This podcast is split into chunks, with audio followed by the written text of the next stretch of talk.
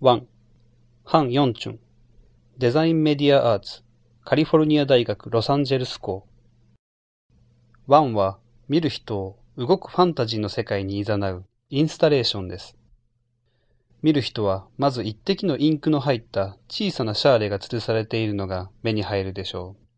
似たようなインクのシミが壁にも映し出されています。この作品は、2次元と3次元のアニメーションを混ぜ、センサーからのインプットで動いています。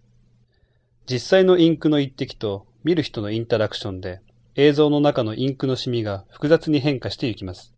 それは外からの刺激が進化に関わっていくことを考えさせられます。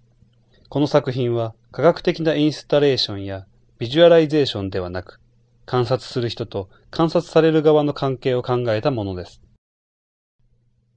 見る人はいろいろなインタラクションを試し、面白い変化を起こさせようとします。遊びながらこの作品と関わることによって、自分自身も作品にコントロールされているのです。社会的責任の発展には、分類やレベルを張ることではなく、この同一性が大切であるというメッセージが伝わってきます。